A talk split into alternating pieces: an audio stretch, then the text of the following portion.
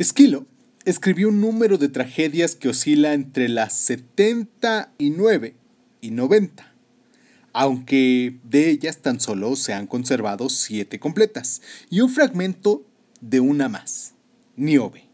Según su método, las obras se agrupan en trilogías de asunto común. Solo una de ellas nos ha llegado completo, La Orestiada, que incluye Agamenón, las Seóforas y las Eunímenes.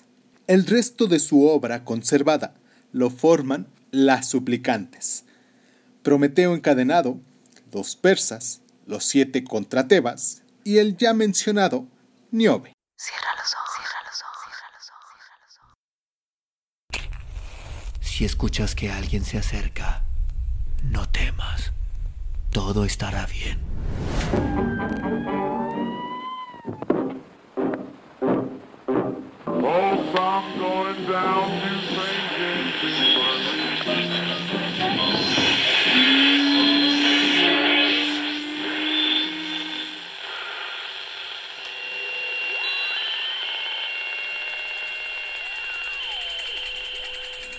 Estás escuchando, Crónica, Crónica, Crónica el lugar, el lugar donde, donde entra por tus, entra por tus oídos. Bienvenido. Hola, bienvenidos a Crónicas Lunares. Como dice el eslogan, el lugar donde el mundo entra por tus oídos. Y por tus oídos hacemos este programa, o bueno, para tus oídos hacemos este programa, para que en determinado momento te pongas los audífonos, te concentres un poquito, si es, si es que nos estás acompañando en tus actividades diarias, si es que vamos contigo al gimnasio o vamos a correr o te estamos acompañando a la hora de hacer la comida o en la hora de tus viajes. Hay muchas actividades y una de las cosas que yo recuerdo mucho cuando empecé a escuchar podcasts hace alrededor de unos 10 años fue que los escuchaba constantemente cuando viajaba.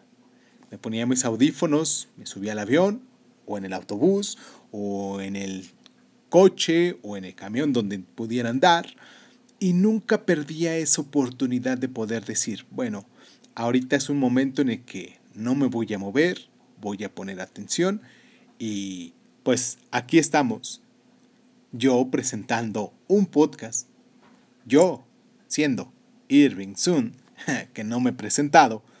Esta es Crónica Lunares, yo soy Irving Sun, y pues espero que se encuentren muy bien.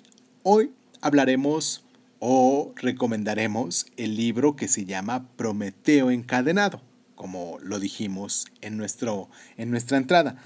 Este Prometeo encadenado lo forman, bueno, o es parte de la de las de los textos que se quedaron en el caminito, que en determinado momento, como decíamos, o sea, este Esquilo escribió en trilogía sus obras, pero se fueron perdiendo con el tiempo y pues nos queda en esta ocasión hablar sobre Prometeo encadenado. Y pues para ya no darle tanta vuelta, ¿qué tal si comenzamos?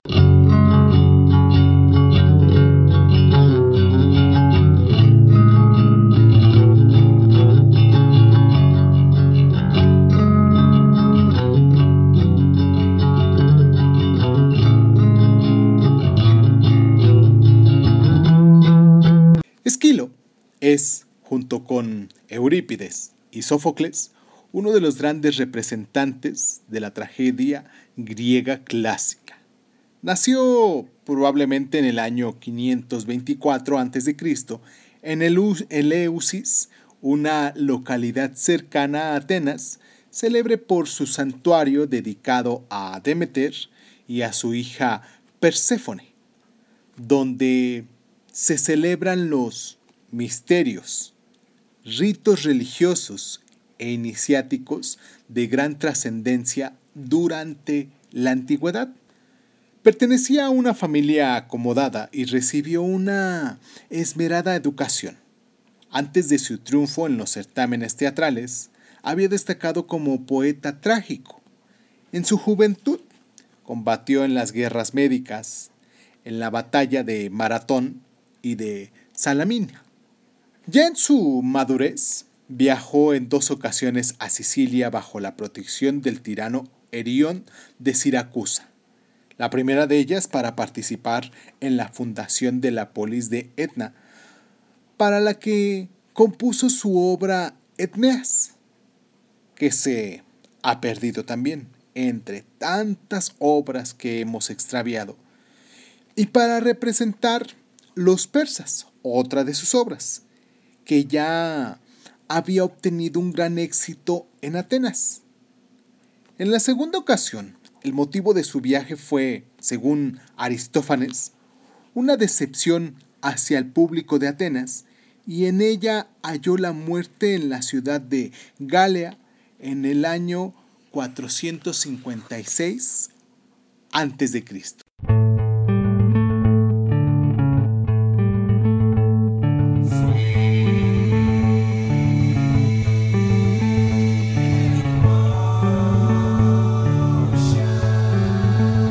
Desde el año 500 a.C., en el que con apenas 25 años de edad fue el brillante triunfador del concurso dramático de Atenas, un certamen que encumbraba a un autor a lo más alto del Olimpo literario, lo que pudiésemos llamar hoy a lo mejor el premio Nobel, Esquilo fue el incontestado rey de la tragedia hasta la aparición del joven Sófocles, que le venció en el año 468 a.C.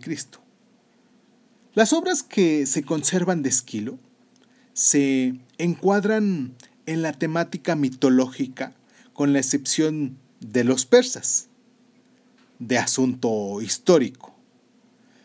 Las suplicantes se trata de una negativa de las hijas de Danae a contraer matrimonio con los hijos de Egipto a causa de una defensa de la virginidad que atenta contra la naturaleza, y esta formaba parte de una trilogía con los egipcios y las Danaides, que también fueron extraviadas. Los siete contra Tebas era la tercera entrega de una serie que se completaba con Layo y Edipo, y en ella destaca el tratamiento épico del tradicional tema del rey de Tebas. La única trilogía completa, como decíamos en un principio, la Oresiada, aborda el dramático destino de la dinastía de los Átridas, el regreso de Agamenón de la guerra de Troya, su asesinato perpetrado por su mujer Clitemnestra y su amante Egistro, y la venganza de su hijo Orestes. La trilogía Prometeo encadenado, obra de la cual hablaremos el día de hoy, se completaba con las ya extraviadas tragedias Prometeo liberado y Prometeo portador del fuego.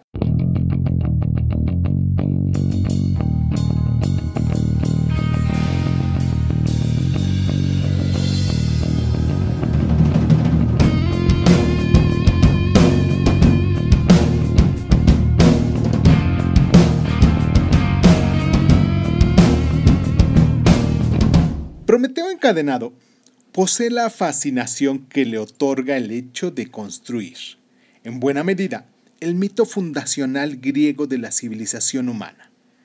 El titán Prometeo es amigo de los hombres y para evitar su destrucción les ha entregado el fuego, esto es, la cultura, robándoselo a los dioses. A causa de ello sufre un cruel castigo a manos de Zeus, encadenado a una roca en una montaña solitaria del Cáucaso, en los confines del mundo. Bueno, en lo que eran los confines del mundo de ese momento. Ahí recibe la visita del dios Hefestos, acompañado por Kratos, la fuerza, y Vía, la violencia. Hefestos se compadece de él, pero sus compañeros se comportan con cierta brutalidad a partir de ese momento la obra discurre a través de una sucesión de visitas de dioses que dialogan con el titán. El coro de las Oceánidas le manifiestan su compasión. Io acude a él espantada, pues el amor de Zeus ha atraído sobre ella la ira y la venganza de Hera.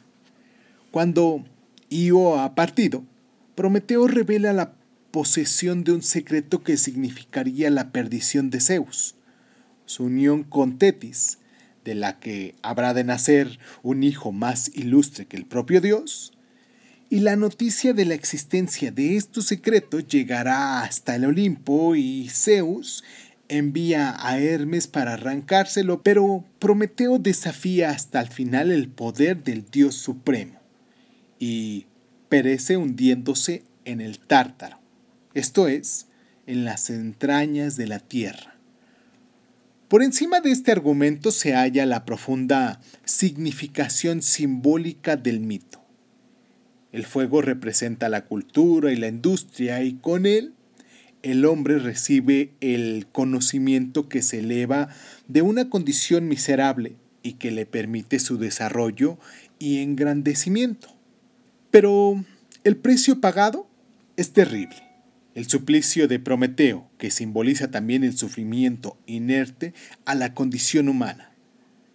Como sucede a menudo en las tragedias griegas, los conflictos y avatares protagonizados por los dioses y demás seres mitológicos constituyen un trasunto de la propiedad humana, de sus grandezas y de sus miserias.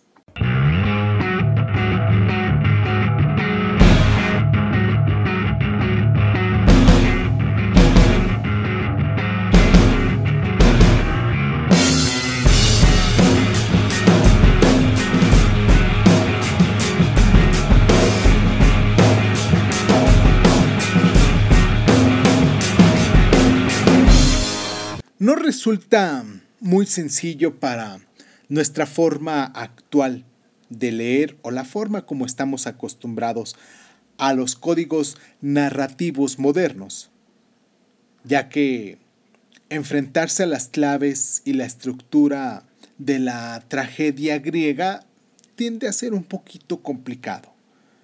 Lo importante en ella no es la acción, sino el diálogo. El origen de la tragedia está en el culto al dios Dionisio y a las ceremonias que le llaman bacanares, y haya su propia naturaleza al incorporar un coro que da la réplica al protagonista. Su propio nombre procede de la palabra tajón ode, literalmente coro de chivos. Esto es sátiros. La tragedia alcanzó su máxima expresión en Ática gracias a la obra de estos tres grandes, Esquilo y sus sucesores Sófocles y Eurípides, de quien nos ocuparemos en los próximos programas, ya que estamos en esta línea de lectura, ¿no? Los espectadores griegos de la época clásica acudían al teatro para escuchar argumentos que ya conocían sobradamente y que se repetían una y otra vez. Lo importante no era el trama, sino la calidad literaria de los versos y la intensidad dramática. Los griegos disfrutaban de las tragedias en un espectáculo que era a la vez una reafirmación de sus orígenes como pueblo y como cultura. La civilización occidental se halla sólidamente anclada en la tradición clásica. He aquí una clave de cómo el espectador, o el lector actual o el leyente que está aquí actualmente, deberíamos enfrentarnos a las obras de Esquilo y de sus sucesores. En el caso concreto de esta obra, Zeus representa al Dios supremo y tiránico, y Prometeo al héroe generoso y a la vez blasfemo. La pugna entre estas dos fuerzas, la olímpica y la prometeica puede ser interpretada como el enfrentamiento entre un universo antiguo, arcano y poderoso, y un nuevo mundo que da vacilante a sus primeros pasos.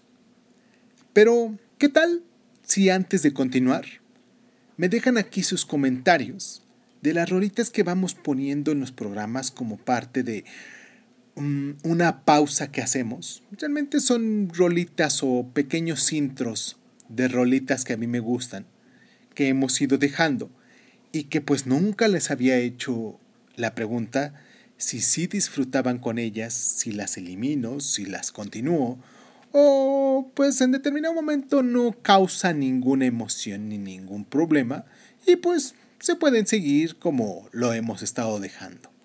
Vamos a escuchar este, esta rolita y continuamos con nuestro programa.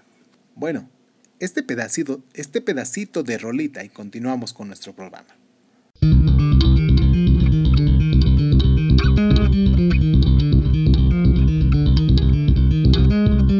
Ahora bien, como lo hemos estado haciendo en los lunes, que ya no les dije qué día era hoy, pero ustedes ya deben de saber, Lunay Dice, la recomendación de los lunes, Lunay Dice 19 de julio, que hoy es 19 de julio, y que recuerden bien que tenemos la tercera parte también a continuación de Mario Benedetti, de, de Quién de nosotros, la parte de Lucas, pero eso bueno, eso lo veremos más adelante. Ahorita terminaremos con esto y pues hablemos de algunas curiosidades, ¿les parece bien? Algunas curiosidades de esta obra y del moderno Prometeo. Es bien sabido que la concepción de la figura mitológica de Prometeo como el héroe rebelde y desafiante de las leyes divinas surge durante el romanticismo y en este sentido cobra importancia en la novela de Mary Shelley, que se llama Frankenstein, o el moderno Prometeo, origen del popular personaje literario y cinematográfico del monstruo del Dr. Frankenstein. Según la concepción del viejo mito, Frankenstein, como Prometeo, desafía a los dioses usurpando su poder de crear vida y sufre un cruel castigo. El ser por él alentado gracias a los avances científicos es, a la postre, un monstruo y él mismo una persona batida por el estigma de una blasfemia soberbia.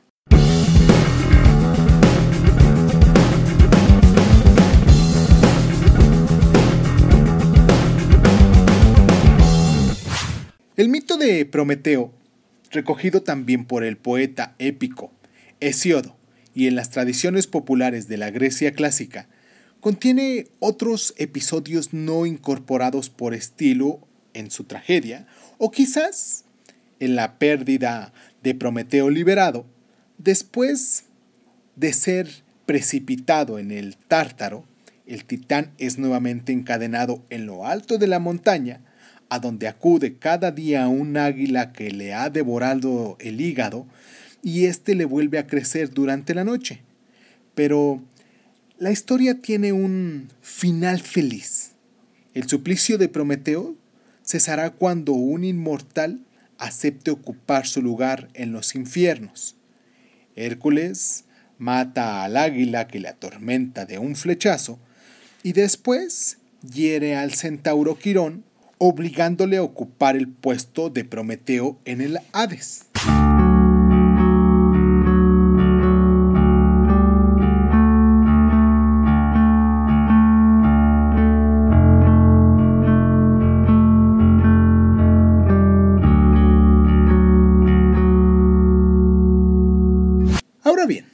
Si te ha gustado esta historia, entre las numerosas aportaciones de la civilización griega a la literatura universal, brilla con luz propia la historia, y entre ellas tres nombres, Heriótodo, Tucídides y Genofonte.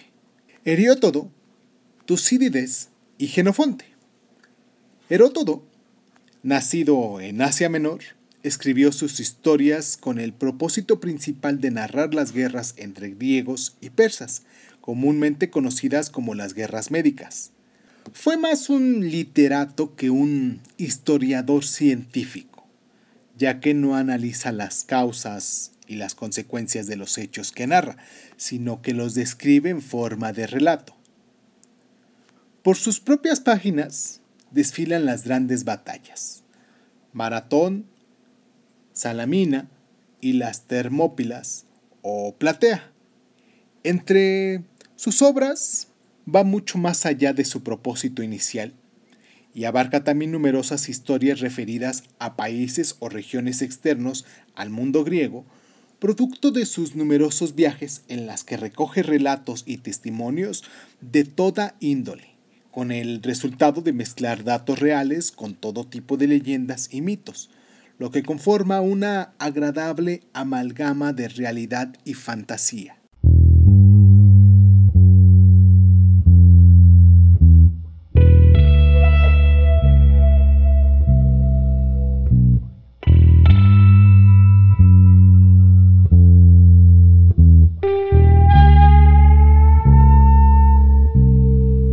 Tucídides, miembro de la aristocracia ateniense, narró la historia de las guerras del Peloponeso y es ya un historiador en el sentido estricto de la palabra, puesto que el relato de la larga guerra que enfrentó a Esparza y Atenas está organizado en orden cronológico y en él se profundiza en los motivos, causas y consecuencias de la guerra. Pero no por esto deja de ser esencialmente un literato, lo que manifiesta en forma en que se pone en escena a los protagonistas de la historia que actúan como actores de un drama.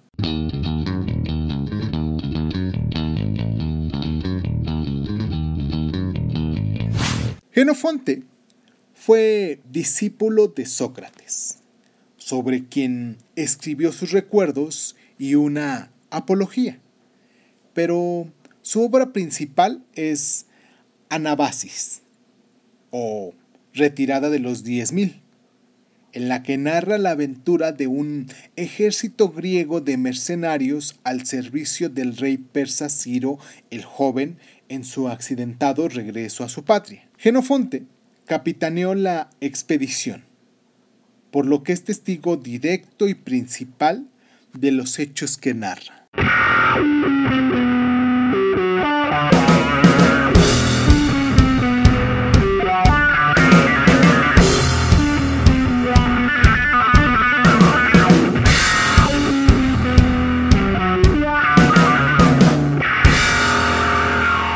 Y pues, ya para terminar nuestro programa, quiero recordarles que el día de hoy vamos a tener nuestra tercera parte, como ya lo había anunciado antes, nuestra tercera parte de quién de nosotros, en esta ocasión la respuesta de Lucas, esta respuesta de Lucas, quien nos ha estado siguiendo en los dos programas anteriores de este tipo, en los Lunae Dies anteriores, tanto en Lunae, en Die del primer mes de...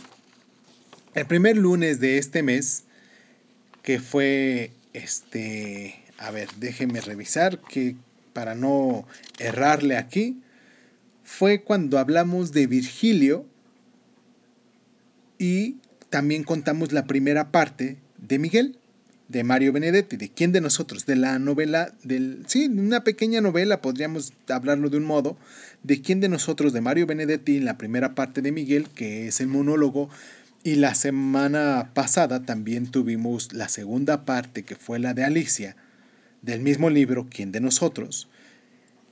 Y en esta ocasión, pues también tenemos la última y tercera parte de Lucas. Espero que la próxima semana les tengo una, una pequeña sorpresa de qué es lo que vamos a, si me escuchan estar moviendo las, las páginas, eh, discúlpeme, pero es que estoy checando aquí las fechas en las que tenemos programado nuestro, nuestro programa, programado nuestro programa, y pues quiero empezar con Pedro Páramo. No sé ustedes si me recomiendan continuar con Pedro Páramo. Pedro Páramo, pero leerlo por, por fragmentos pequeñitos, como está dividido en el libro, en esas partes en las que, pues, Pedro Páramo hace su, su viaje hacia Comala y, y pues quiero leerlo junto con ustedes, quiero interpretarlo con ustedes, pero son fragmentos pequeñitos y quizás la próxima semana empiece con eso, el próximo Lunay Dice, que es el Lunay Dice número 4 del día 26 de julio. Recuerden, hoy es 19 de, de julio. Les mando un abrazo a toda la gente que cumple años el día de hoy y que pues en determinado momento pudiese festejar o no, según las características que se presenten en su día. Muchos de los años que, que yo cumplí años, recuerdo que me la pasé trabajando y pues mm, qué mejor regalo para uno mismo que el estar trabajando.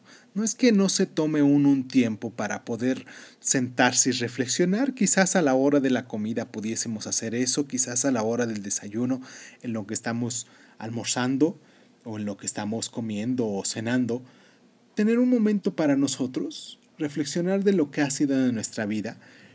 Y pues si hoy cumples años, hoy pues, te mando un abrazo muy fuerte y también les mando un abrazo muy especial a toda la gente que nos está descargando Espero que puedan continuar con nosotros así como lo hemos estado haciendo. Y pues para ya no hacer el programa tan, tan largo, porque este es un programa muy largo, los dejo a continuación con ¿Quién de nosotros? La tercera parte de Lucas, de Mario Benedetti.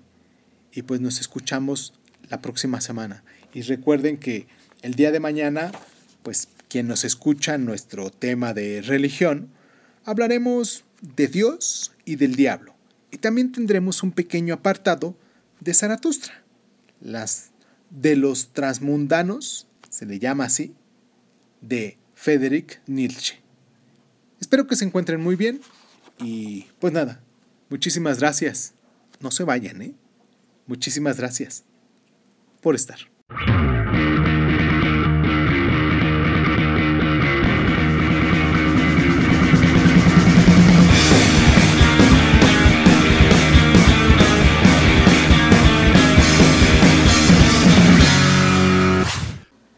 ¿Quién de nosotros? Mario Benedetti. Tercera parte. Lucas. 1. Por primera vez en los últimos años, deliberadamente quiso evocar su aspecto. Estaría transfigurada, claro, pero no sabía hasta dónde iba a apreciar el cambio, la instantánea revelación, tan punzante que aún no le era posible especular con ella. Era sencillamente que no la recordaba o sea que tenía presente su actitud, la aprensión de sus manos, sus piernas delgaduchas, cierta ironía centrada en el mentón. Tenía presentes todos los hechos, todas las palabras, y sin embargo no la recordaba. La memoria parecía haberse extraviado ante la posibilidad de tantos recuerdos y no se conformaba a dar la imagen íntegra, el rostro sustancial. Tampoco lograba remendar, para recuperarlos, para ubicarse estratégicamente sus sentimientos de adolescencia. Después de todo, ¿qué habría representado para él? El solo hecho de golpear en el presente con su nombre significaba una alusión a la vida que merecía ser vivida. Pero eso no demostraba nada. Uno siempre transforma la historia en leyenda. El pasado es, inicialmente, una sucesión de goces, de angustias vulgares, que son las nuevas chaturas, los nuevos vacíos, los que vienen a otorgarle el prestigio retroactivo. ¿Acaso le será posible discernir en su etapa de Claudia cuando había aportado ella efectivamente en actitudes que inconscientes subterfugios usaba él para persuadirse de una imagen probablemente falsa? En cierto modo, su curiosidad representaba una precaria justificación del pasado. Algo había, por lo menos, de buena gana hubiera querido encontrarse con otras reservas, con otras zonas de interés, pero más adelante no aparecía otra cosa que ruina, solo alterada por algún tipo de hambre, por alguna mujer que usaba la nostalgia como un perfume barato, por la osca sensación de estar más o vivir menos. Sintió de pronto el gusto frío del tabaco y reencendió el cigarrillo. De nuevo estaba en el café, en la parte mecánica de la jornada. Su trabajo de traductor, sus noches de periodistas, sus lecturas, sus cuentos, conservaban un porcentaje de inventiva. Era una ocasión de imaginar. Pero sentarse en la mesita del rincón, sentirse desprovisto de aludones, simplemente como Oscar Lamas, sin modestia ni notoriedad, sin hablar con el gallego que solo a los seis meses aprendió a traer cuatro terrones de azúcar en lugar de tres, sin hacerse a sí mismo observaciones famosas sobre los carreristas, los elocuentes, las mujeres gastadas y los chismosos que convergían al atardecer, todo esto constituía un mecanismo circular, un peso muerto de su monótona conciencia. Se puso a pensar disciplinadamente. No había estado mal aquella otra época de café con Claudia a su lado, escuchando a los babosos. En medio del aburrimiento, de las solapas mugrientas, de las metáforas viscerales, había destellos de lucidez y una rencorosa asensiblería que no se asombraba de nada y constituía, pese a todo, una experiencia. Uno quedaba un poco mareado pero esas noches no pasaba a integrar, como las que vinieron después, un mal recuerdo. Se sostenía impecable, ostentaba un equilibrio propio, ya que siempre se podía respirar el fatigoso olor de los lugares comunes, las melenas flojas, los bostezos a media digestión. Con Claudia a su lado, quizás esta era la clave, que la marejada los encontrara juntos. Con todo, era increíble que nunca hubiera tocado sus senos. Recordaba vagamente haberla deseado. Más de una noche se había desvelado en su intento de recapitular su paso de chiquilina, sus manos con la palma hacia arriba. Miró distraídamente hacia la puerta y la recordó de golpe, ahora sí, al recibir la imagen de esa otra mujer, llena de miedo y orgullo, literalmente metida en un saco de nutria que giraba la cabeza como buscándolo. Es la única, pensó, pero también que solo un imbécil podía tener ese pensamiento. Al fin, ella lo vio. Hizo un gesto vago de familiaridad recuperada y se acercó tosiendo por entre el humo. ¿Qué lugar, Oscar? Le tendió la mano y él encontró de pronto que dependía hasta de lo indecible de ese antiguo contacto. Solo un segundo que podía reconocerlo todo, como si en vez de esos dedos estirados, más indefensos que nunca, hubiera sido, en el último minuto disponible, una época que caía ya casi a fuerzas, abolida. Pensé que... no lo dijo. Era inventar una nostalgia, y no era así. La nostalgia había empezado ahora. Aquello era otra cosa, y me gustaba. Pero ya se acabó ese tiempo. Somos serios, ¿no? Todos los cafés del mundo son iguales, pero nosotros estamos demasiado viejos para notarlos. ¿No lo sentéis así? Hablaba con un aire serio y condescendiente, mostrándose a todos y escondiéndose de él, como si hubiera preparado el rollo y se hubiera obstinado en prepararlo. Oscar no pudo menos que sonreír, un poco burlándose de sí mismo, y ella se puso en guardia. Había en la sonrisa alguna cosa obscena, inexplicable, no, no lo siento. Debes tener en cuenta que he seguido solo. Eso es importante. Nadie me sacó a tirones de un ambiente. Ella apretó los labios, sin rabia ni consternación, en una suerte de tic inédito que él desconocía. No podía explicarse que hubiera empezado así, sin temor a decepcionarle, golpeando tercamente en una filosofía de cambalache. A mí me sacó Andrés, por ahí sí. Ese era el comienzo. Andrés igualito a él, pero con ojos de buey manso. Andrés que nunca cerraba los puños. Andrés que dejaba caer los brazos. Perdón, debí preguntarte por él. Ella alargó el brazo sobre la mesita, como desesperanzándose con la mínima elegancia, y a él le gustaron aquellos insignificantes músculos en tensión. La mano no era tan blanca como hace once años, pero más segura, ella sonrió sin maña y aflojó un poco la cara. Claro, él está bien, siempre está bien. No podía decirse si había asco o gratitud en esa vehemencia casi estacionaria, pero seguro que no era amor. ¿Por qué siempre pasa algo? No, no pasa nada. Otra vez en guardia. Pensó en las corbatas uniformes de Andrés, sus trajes correctos y grises, su invariable pañuelo en el bolsillo. Pensó en su modo perfecto de doblar el diario, en sus libros de economía forrados en azul con etiqueta blanca, en su versión académica de las cosas. Ella tenía razón, siempre estaba bien. No podía imaginarlo en ropas menores o haciendo el amor. Eso es defenderse. ¿De quién? No sabía de quién. Hay una defensa inmemorial, renovable y temblorona, un síntoma exacto de vacilación. Así se preserva uno del error puro, del error sin prejuicios, de lo que puede no estar bien en lo que va a venir. No sé de quién. No sé si eso es defenderse de mí, de Andrés o de vos misma, pero antes arremetías en vez de defenderte. Ella balanceó la cabeza, como si le hubiera puesto a comparar el pasado y el presente y no podía decirse. Antes éramos increíblemente tontos.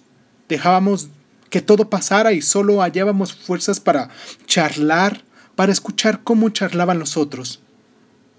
¿Y ahora charlas mucho con Andrés? ¿O te has vuelto menos tonta? A ella le gustó la voz jovial del ataque. La cara se aflojó un poco como demostrando que podía parecerse a la otra Claudia. Eso también es defenderse, eso también es haber cambiado.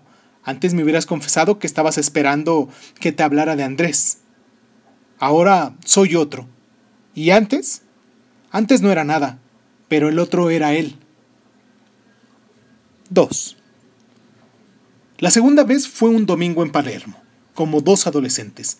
Ella estaba sin sombrero, tercamente joven, como si no pudiera ingresar a otro compartimiento de la vida. Bueno, decime qué hiciste, dijo, en todos estos años. No era un cumplido. Ella quería realmente enterarse, introducirse en aquella zona inédita. Los brazos colgaban sin cartera, como los de una chica que iba a hacer un mandado. Toda ella inspiraba una confianza cautelosa. Eso ya lo sabes. Lo sé por las cartas. Él rió francamente, echando la cabeza hacia atrás, como había mentido en esas cartas, mentido para Andrés y para que Claudia se diera cuenta de que mentía. Pensé que creías mis grandezas. Claro que sí. ¿Y Andrés? Andrés cree todo lo que aumenta su pesimismo. ¿Mis cartas también lo aumentan? Tus cartas también. En el fondo, era eso. Él había tratado deliberadamente de estimular su pesimismo. Andrés respondía con tediosas lamentaciones. Se quejaba de la vida y del empleo, de su sueldo y de sus vicios. Nunca de Claudia, claro, porque Claudia agregaba al final sus recuerdos cariñosos. Entonces, ¿entonces qué? Decime qué hiciste. ¿De veras te interesa? Esta vez comenzó a interrogarle implacablemente acerca de qué pretendía ella de él y qué pretendía él de ella y de sí mismo. El pasado era este, una triple camaradería, Andrés, Claudia y él. Hubo un sobremalentendido, que la amistad entre Claudia y él iba a desembocar en algo más, pero no desembocó. Ella se casó con Andrés y él se fue a Buenos Aires. Todo un gesto. El presente era este. Después de 11 años de matrimonio, Andrés la mandaba a Buenos Aires con el encargo, con el pretexto de que entregara un libro, un libro de JB para mayor tortura, y ella cumplía esa misión con tanta solicitud que seguía viéndose con él como esa misma tarde. Las posibilidades eran tantas que lo desorientaban. Efectivamente, había una idiotez en juego. ¿Acaso el idiota fuese él, por dejarla escapar, por no haberla tocado? o Andrés por ofrecerla ahora en bandeja. Y si fuese ella, y solo por eso hubiera llevado a ambos, a Andrés y a él, a la indiferencia. Mira, lo que hice es tan poco que casi preferiría contarte lo que no hice. Así nos amargamos juntos. No era ella la idiota. Ahora estaba seguro. Caminaba tan indefensa que era casi imposible no abrazarla. Iba interrogando una doble fila espontánea de parejas, la sirvienta de sonrisa fija y el muchacho de nariz aplastada, embarados en su rígido domingo personal, los dos adolescentes aislados en su último embelezo y su egoísmo primero, el pobre viejo verde, convenido de la adhesión fervorosa de una mujercita de trasero redondo e inquieto que trotaba a su lado, dejándose mirar. El pasado era este, Claudia llena de admiración y de promesas, y él diciéndole no hay por qué apurarse. él creyendo que la vida iba a quedar ahí, detenida en ese idilio injusto, uno junto al otro, defendidos quién sabe por qué, solos en una nube de humo y metáforas cochinas. El presente era este, ella buscándolo, empujada por el imprescindible odio hacia Andrés, convocando a él como quien llama al suplente cuando el titular ha muerto o no sirve o renuncia. Él, detenido a la fuerza, conmovido otra vez por el pasado y las promesas que éste encerraba, pero también imprescindiblemente herido por esa sensación de despojo al que buscan extraer del tacho de basura. Creo que se puede ser franco. Yo no fui nunca, ¿sabes?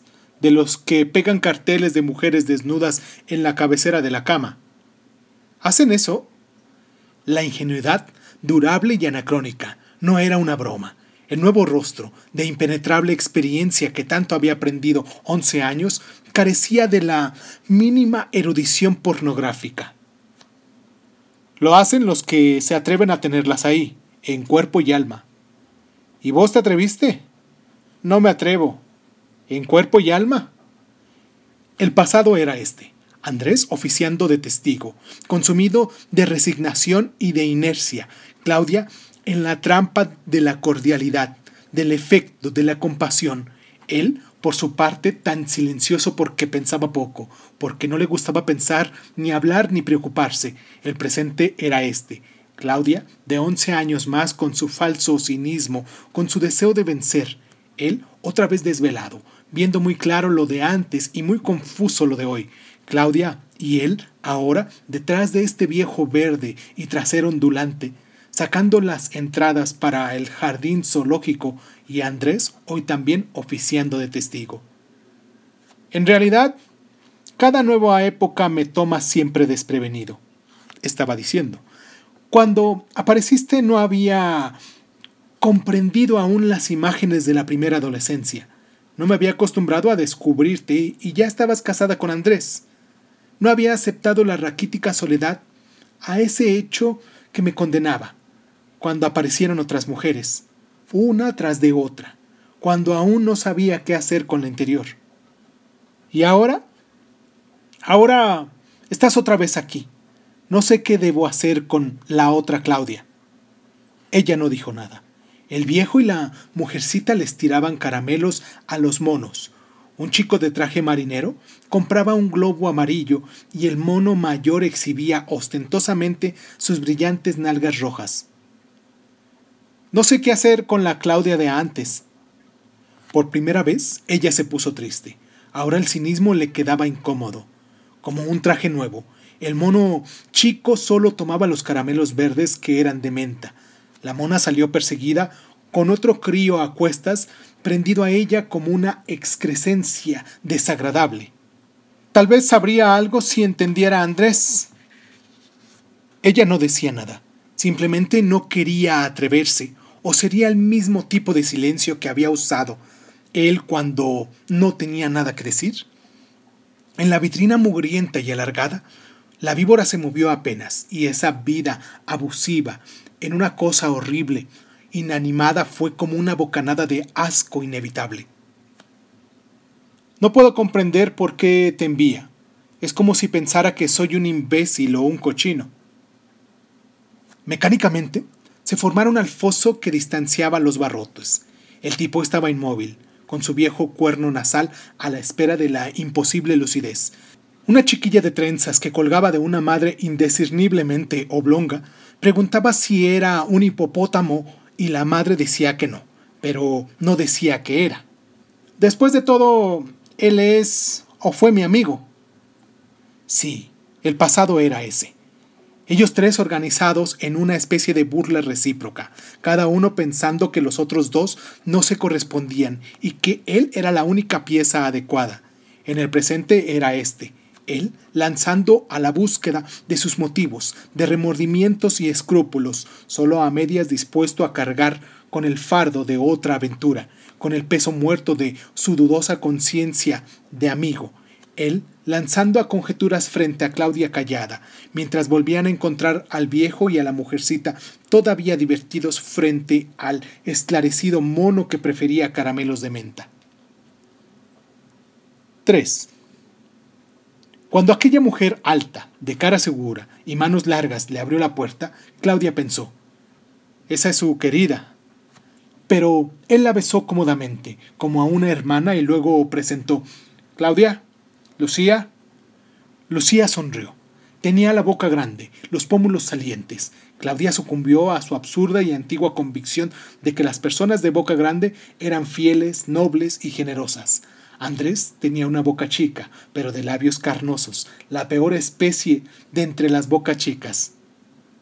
Lucía procedió por un corredor angosto y mal iluminado. Abrió la segunda puerta de la izquierda y se hizo a un lado para que entraran. Era una habitación bastante amplia, con un ropero, dos camas de bronce, una mesita de tres sillas de playa. Él saludó con un gesto y Lucía dijo Esta es Claudia, una amiga de Oscar. Luego, sin transición, le preguntó ¿Puedo tutearte? Ella dijo Claro. Y le dejó el sombrero, la cartera, los guantes. Había dos tipos sentados sobre la cama, uno de ellos con unos papeles en la mano, una joven casi bonita y bastante vulgar, con una cara imitación Greg Grayson, que apoyaba en un hombro del que tenía los papeles, otra mujer de unos treinta y tantos, con un pelo lacio, sobre el ojo izquierdo y un muchachote diez años más joven, con un buzo azul y pantalón de franela. Estaban muy juntos, recostados contra la pared del fondo. Claudia hizo la lista, dedicada a Claudia. Este es Carlos, un despreocupado. Vive con los padres. Este es Fortunati, un poeta mediocre que a nosotros nos gusta. Esta es Asia, para la exportación. En realidad, Josefa, nos ha convencido de su belleza, de modo que afortunadamente ya no se habla más de ese respecto. Aquellos dos, contra toda apariencia, ahora están juntos, solo por accidente. Ella es María, tiene nombre de virgen, pero le gustan los tangos, los hombres y la poesía. Solo ha realizado la segunda vocación.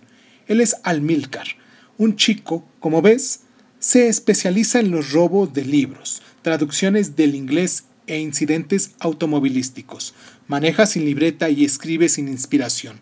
Generalmente no nos gusta. Las risas que surgieron la confundieron mucho más que el resumen de Lucía. La que más ruidosamente festejaba era Asia Josefa. Cuando pudo serenarse a medias, se acercó a Claudia, le tomó las manos y preguntó, dirigiéndose a Lamas: ¿Dónde conseguiste a esa ricura? Él estaba a gusto callado como hacía once años, en esa atmósfera de hombres y mujeres más viejos o más tarados que los de entonces. Es la mujer de Andrés, dijo, pero dirigiéndose a Lucía. A Asia no pareció importarle ese desprecio y puso su mejor cara de mimo para decirle a Claudia Ah, la mujercita de Andrés sin Andrés. ¿Por qué no lo trajiste? ¿Cómo es él? ¿Te gusta todavía? Desde la parte del fondo, y emergiendo entre su pelo lacio, María le gritó que se callara, pero la otra ya decía ¿O viniste aquí para descansar? Es muy raro que puedas descansar con Oscar. Si no, que lo diga Lucía. ¿O sos únicamente una amiguita? Claudia movió la cabeza negando no sabía qué. En realidad la negación le venía de muy adentro, una especie de asco por eso que había constituido la naturalidad de once años antes y que ahora ni siquiera podía conmoverla por un lejano resplandor, con esa luz inevitable de autocompasión que rodea las actitudes de cualquier pasado. Que Oscar se hubiera quedado con eso mientras ella se iba endureciendo junto a Andrés le parecía una injusticia tan segura, una inercia tan incómoda como la de un individuo que, habiendo sido muy festejado por el hecho de chuparse el dedo en su primer año de existencia, pretendiera el mismo éxito por el hecho de chupárselo a los treinta. Ya es suficiente, Josefa, dijo Oscar. Y esta vez Asia quedó aniquilada por su propio nombre. Se apartó de Claudia disculpándose. Tienes razón, es suficiente. No me hagas caso, soy medio loca. De modo que usted es de Montevideo, dijo Carlos para despistar. Entonces Fortunati la miró por primera vez con una atención y comentó despacio como si arrastrara consigo una verdad inédita. La ciudad que dio tres poetas a Francia. Al fin, Oscar la miró compasivamente. Estaba claro que ella quería decir alguna cosa y no encontraba qué. No había hablado aún, pero aparentemente ellos solo pretendían que escuchara. L'Outremont, Laforget, Superville. Enumeraba implacablemente la erudición de Fortunati. Así que usted es aquí el que escribe. Pudo al fin arrancar de sí misma y se sintió horriblemente torpe. Sí, viejita, dijo el llamado Carlos. Él es el que escribe. Entonces, ella, contradiciendo la política de toda su vida, se oyó decir, Léanos algo suyo.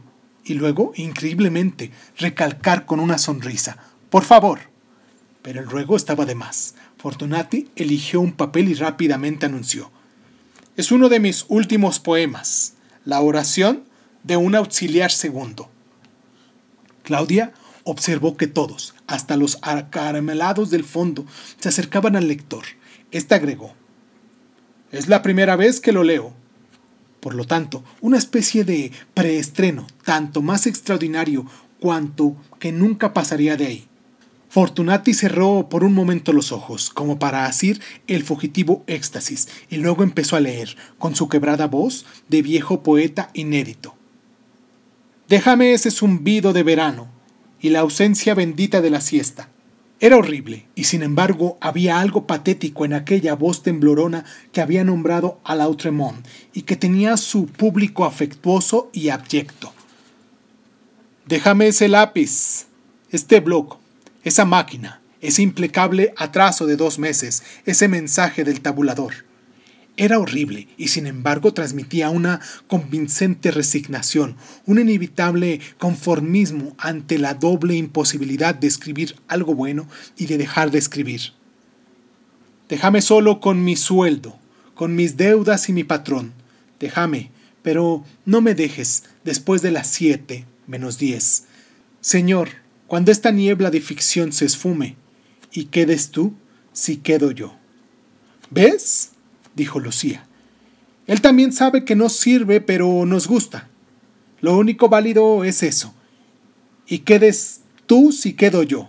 Lo demás es una lata, solo un pretexto para decir ese final.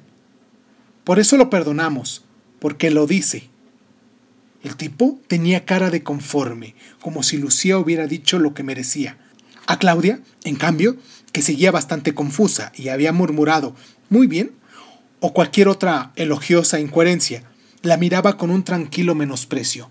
Ella notó, con cierto temor, que empezaba a sentirse sola. Pensó inevitablemente en Andrés, en los chicos, en la casa. Era el momento crítico de la nostalgia. Claro que estaría mejor en la salita del departamento, tejiendo o escuchando la radio, sin otra preocupación que el menú del día siguiente o el arreglo de una enceradora o a la media suela de los zapatos de la nena. Se sentía incómoda en la aventura que ella misma se condenaba. Pero era tan arduo vencer este alivio. Bastaba con imaginarse escuchando el moderado comentario de Andrés sobre sí mismo o sobre cualquier cosa para que todo pareciera fresco. Estos tipos acabados, inertes, de mal augurio y mala pose. Para que todo pareciera espontáneo. Los versos desvalidos, esa lucía mordaz, la tranquila vampireza del fondo. Seguían hablando, riendo con fobia, mostrándose los dientes. Era inevitable que no podía sorprenderse. Se sabía de memoria todos los defectos, todas las flojedades. Estaban aburridos de ironizar, de tolerarse, de estar frente a frente. ¿Por qué no vino aquí? dijo María, y la estaba echando. Tenemos que irnos, dijo Lamas, y la estaba echando. A ver cuándo la traes de nuevo, dijo Lucía, y la estaba echando y mucho antes de que todas aquellas manos impregnadas de tabaco pasaran por su mano, ella ya estaba imaginándose en la calle como una libertad recuperada. 4. Todo marchaba sobre rieles. No podía creer que esta fuese su habitación de siempre, acaso porque nunca había atravesado la ciudad para regresar a casa a media tarde. Era otra habitación, con más luz, sin cucarachas ni telarañas, con el perfume casi fraternal de Claudia y el pasado sumiso, ahora o nunca comprendido. Era demasiado claro que su comportamiento dependía de una rabiosa sensación de triunfo. Hacía muchos años que no se reía fuerte, que no se sentía optimista e inquieto, con esa desacostumbrada energía que le parecía ajena. Oscar, dijo la mujer. Se había echado a medias sobre la cama, como para habituarse a lo que vendría. ¿Cómo es ella? ¿Quién? ¿Lucía? El vestido de Claudia era gris y ceñido. No puedes imaginarte lo buena que es. Una franja de sol le cruzaba ahora la espada en diagonal. Ya sé que es buena. Pero, ¿cómo es contigo? Lo miraba seria, con un estilo más maduro y temeroso que el de once años antes. ¿Te conforma? ¿Es tan necesario que me conforme? dijo él. Se acordaba de la tristeza segura que había en la cordialidad, en los modales absurdos de Lucía. Claudia se estiró sobre la cama para alcanzar la mesita de la izquierda. La franja del sol le atravesaba ahora la cintura. Lamas se sintió débil y emocionado al ver cómo recuperaba su capacidad de desearla. Había alcanzado la caja de zapatos que contenían las fotos y el pelo le caía sobre la frente en un mechón que en otra mujer hubiera podido ser obsceno pero ella era todavía una chica, moviendo las piernas en el aire como cuando repasaban la teoría del conocimiento echado sobre el césped. El césped era ahora una concha remendada y las piernas mostraban alguna otra varice, alguna mancha rígida en el tobillo. ¿Este sos vos? preguntó. La foto mostraba, en sepia, un chico de cinco años, muy limpio y descalzo. Era evidente que los diarios bajo el brazo, la gorra, el pucho, no le pertenecían, habían sido ostentados por un disfraz.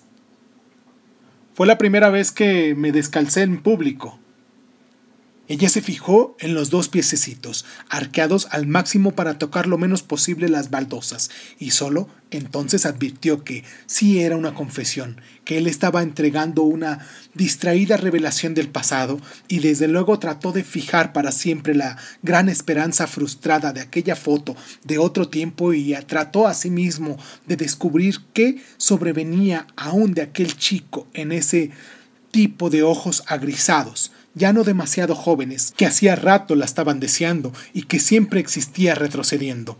Se dio cuenta de que esto lo hubiera pensado como un insulto, como si pudiera echarle en cara su retroceso. No obstante, ella sabía que de su parte no era mucho adelanto haber recurrido a esa escasa nostalgia, pero Lamas se había hastiado de su propia cavilación. Te lo pregunto por última vez, dijo. El tono era de estar todavía ensayando lo que iba a preguntar.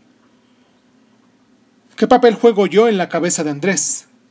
Ella guardó la foto donde la había encontrado y encogió lentamente los hombros, achicándose. La boca permanecía quieta y envejecida, pero los ojos estaban seguros de que el momento se acercaba. Venís a hacer una especie de retrato sobre la cabecera. Cuando él me abraza, cuando hacemos el amor, él sabe que estás ahí como un ángel custodio. Mm, creo que eso acabaré por entenderlo, pero no entiendo por qué te manda aquí. Será para probarme, para librarse de vos, para librarse de mí. ¡Ja! ¡Qué porquería! ¿Quién sabe? Hace tiempo que me pregunto qué clase de tipo será Andrés. Preferiría que fuera un energúmeno, uno de esos tipos que la aniquilan a una con su grosería? ¿O por lo menos sabría reconocerlo y reconocerme? Pero así como es, resulta insoportable, con su miserable inteligencia alcahueta, su compasión de sí mismo y sus pujos de crápula, su querida sin desplantes y su diario íntimo. He tenido su cuaderno en mis manos y no lo he abierto porque eso hubiera sido reconocerme vencida. Estoy segura de que Él quiere que lo lea, aunque no pueda confesarlo, de que escribe para mí, aunque pretenda hacerse el cuento de la sinceridad. Sí, a simple vista es una porquería, pero nunca se sabe. Un hombre y una mujer aislados en un cuarto, seminarcotizados por el deseo progresivo, tienen necesariamente que hacerse duros y sobrellevar la ternura. Cada vez que la historia significaba menos, cada vez que tenían más importancia los cuerpos de la espera. Cuando ella acercó la cartera y sacó el papel, Lama reconoció los caracteres ganchudos e inclinados. En todo caso, si hay una porquería es esta, dijo ella. Desdobló la carta con un asco injusto, como si no quisiera verse involucrada en ese juego.